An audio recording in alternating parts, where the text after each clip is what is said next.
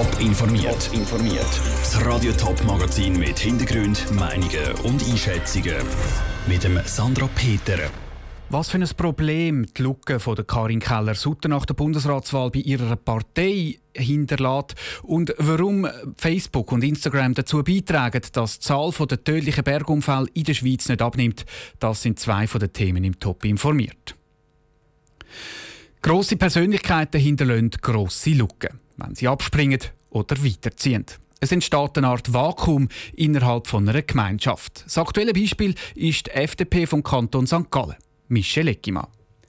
Die Lücke entsteht durch Karin Keller-Sutter. Sie ist gestern im Bundesrat gewählt worden. Vorher war Karin Keller-Sutter im Ständerat. Die 54-jährige Politikerin ist eine grosse Persönlichkeit und weit über Kantonsgrenzen von St. Gallen aus bekannt. Darum tut sich ihre Partei jetzt schwierig, den perfekten Kandidat für die Nachfolge im Ständerat zu finden.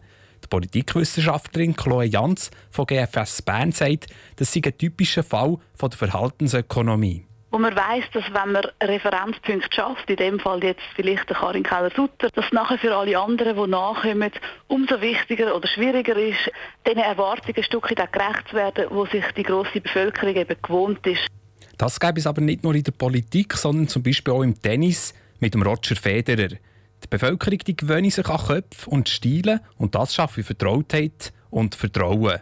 Sie warnt aber auch, es ist natürlich aber ein bisschen Gefahr, die besteht, dass wenn man solche wichtige Personen hat, dass man sich vielleicht auch ein bisschen auf den Lorbeeren ausruht und im Vertrauen sich befindet, dass die Personen in dem Sinn das eigene Licht weitertragen und dass man vielleicht auch die Nachwuchsförderung je nachdem ein bisschen vernachlässigt. Und genau das könnte jetzt eben bei der FDP St. Gallen das Problem sein, warum es nicht ganz einfach ist, den perfekten Nachfolger für Karin Keller-Sutter zu finden weil sich in der Vergangenheit viel auf die starke Persönlichkeit konzentriert und auch gestützt hat. Der Beitrag von Michel Egima.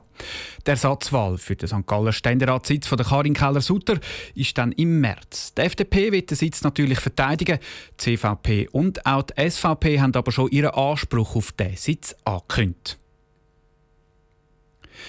In den Bergen Skifahren oder wandern und ein schönes Foto machen mit der Sonne im Hintergrund. Ein bisschen später das auf Facebook oder auf Instagram posten, damit alle Freunde, die die sitzen, teilhaben können. Wegen dem ist zum Beispiel das Wandern auch bei den Jungen wieder sehr aufgekommen. Aber es kann auch Nachteile haben. Im Durchschnitt sterben in der Schweiz um die 150 Menschen im Jahr in den Bergen. Das zeigt eine Erhebung von der Beratungsstelle für Unfallverhütung in den letzten 18 Jahren. Andrea Nötzli ist der Frage nachgegangen, ob die sozialen Medien einen Einfluss haben darauf, dass es nicht weniger Unfälle gibt. Im Jahr 2000 war die Zahl der Todesopfer in den Bergen um die 150 und jetzt, 18 Jahre später, immer noch. Die Zahl geht also nicht retour, obwohl es mehr Präventionskampagnen gibt, mehr Schilder an gefährlichen Stellen und auch die Ausrüstung besser geworden ist. Social Media sind da nicht ganz unschuldig. Das Phänomen, dass Leute, die wegen Bilder auf den sozialen Medien in die Berge gehen und sich selber und die eigene Ausrüstung unterschätzen, hat zugenommen, sagt Mark Kipfer von der Beratungsstelle für Unfallverhütung.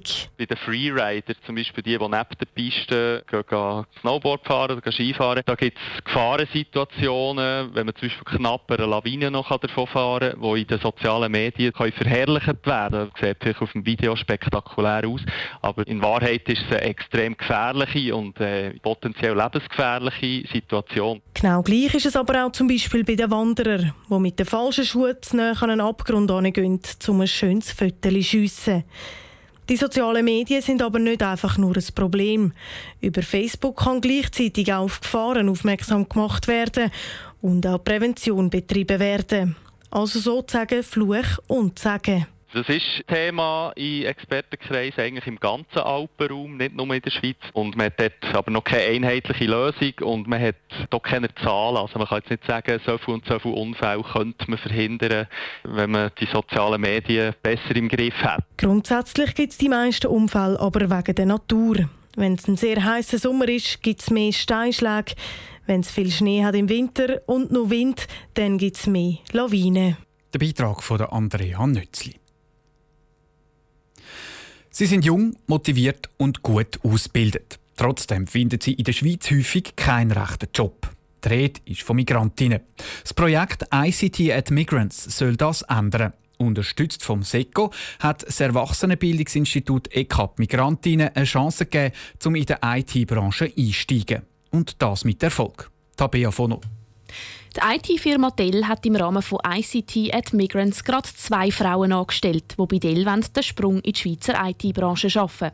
Die Erfahrungen seien durchwegs positiv gewesen, sagt Edwin Glas von der Personalbeschaffung bei Dell. Einsatz sehr gut, sind sehr gut ausgebildet und äh, vorbereitet. Deutschkenntnisse sehr gut, sehr motiviert, engagiert. So, wir haben sehr gute Erfahrungen bisher. Systemengineering zum Beispiel. Und einer davon hat auch etwas im Personalberatungsbereich geschafft. Und so ist eine Kombination vom technischen Bereich Organisiert wird das ganze Projekt vom Erwachsenenbildungsinstitut ECAP.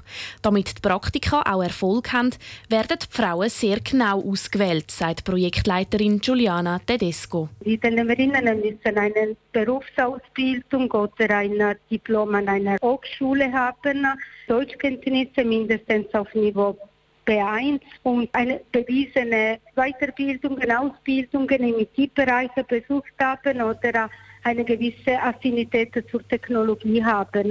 Wenn die Frauen ausgewählt werden, kommen sie einen Mentor oder eine Mentorin über, wo sie aufs Praktikum vorbereitet. Dann können sie bei einer der Firmen ein Praktikum machen, wo sie wo sich für das Projekt angemeldet hat. Natürlich in der Hoffnung, dass sie bei der Firma bleiben, sagte Edwin Glas. Sie sind noch am Lernen und das kann bis zu zwölf Monaten dauern. Aber das Ziel ist natürlich, dass wir diese Frauen eine Perspektive bieten und eine Festanstellung bieten, idealerweise. Falls wir das nicht haben, ist es auch nur Aufwand. Damit das für die Firmen eben nicht passiert, dass sie nur Aufwand haben, ist es den Organisatoren vom Projekt sehr wichtig, den Frauen realistisch aufzuzeigen, was sie können. Und da gehört es eben auch dazu, den einen zu sagen, dass sie besser eine Stelle in einem anderen Bereich suchen sollen. Der Beitrag von der Tabea Fono. Beim ersten Durchlauf des Projekts haben von 20 Frauen, die sich angemeldet haben, sieben ein Praktikum gefunden, sechs davon sogar eine Festanstellung. Die anderen haben in anderen Branchen einen Job gefunden.